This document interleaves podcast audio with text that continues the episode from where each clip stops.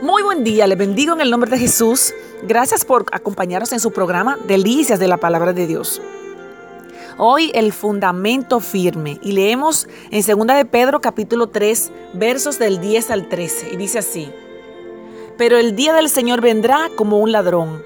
En aquel día los cielos desaparecerán con un estruendo espantoso, los elementos serán destruidos por el fuego y la tierra con todo lo que hay en ella serán quemada ya que todo será destruido de esta manera, ¿no debería vivir ustedes como Dios manda?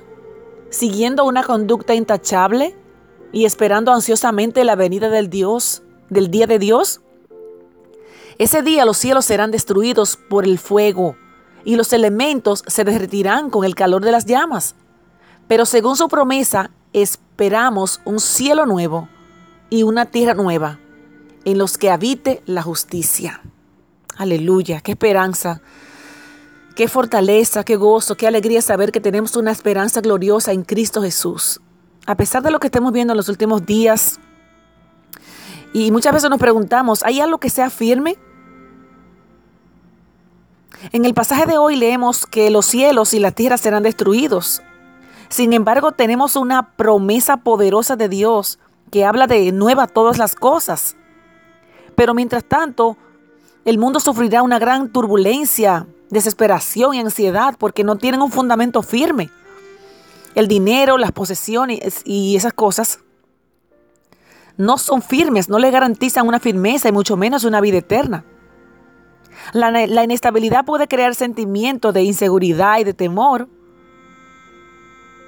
Sí, pero a menos que no nos aferremos a la verdad de la palabra de Dios, nos vamos a sentir inseguros y preocupados. La Biblia se refiere a Jesucristo como la roca y fundamento firme.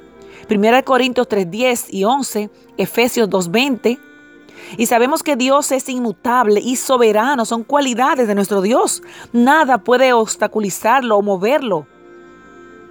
Su palabra es verdad y dura para siempre. Como cristianos sabemos que nuestra relación eterna con Dios es segura. Hemos sido adoptados como sus hijos, lo encontramos en Efesios capítulo 2, y nada puede robarnos esa posición. Es más, los creyentes tenemos asegurado un hogar eterno con Él. Aunque a veces nos sintamos inquietos por alguna circunstancia, podemos gozarnos cuando las pruebas nos lleguen, nos llevan a la cruz, que muchas veces si no tenemos esas pruebas así tan fuertes, no, no nos rendimos a Él y dependemos de Él como nuestra fuente como nuestra ancla, como nuestro fundamento firme, que es donde encontramos una paz y seguridad. ¿Qué seguridad tan grande tenemos en Cristo? Estos problemitas que tenemos dos o tres, los que vengan, simplemente debemos estar agradecidos por ellos porque son los que nos acercan más a Jesús. Podemos descansar en paz y plena confianza sabiendo que nuestros corazones están seguros en Él. Y como dijo el rey David en el Salmo 16.8, el Señor ha puesto continuamente delante de mí. Está ahí porque está a mi diestra.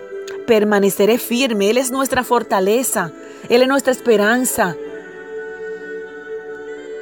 Dos o tres problemas por ahí que anden volando. No importa la magnitud que sean, nuestro fundamento firme está en Jesús. Amén. Que Dios te bendiga.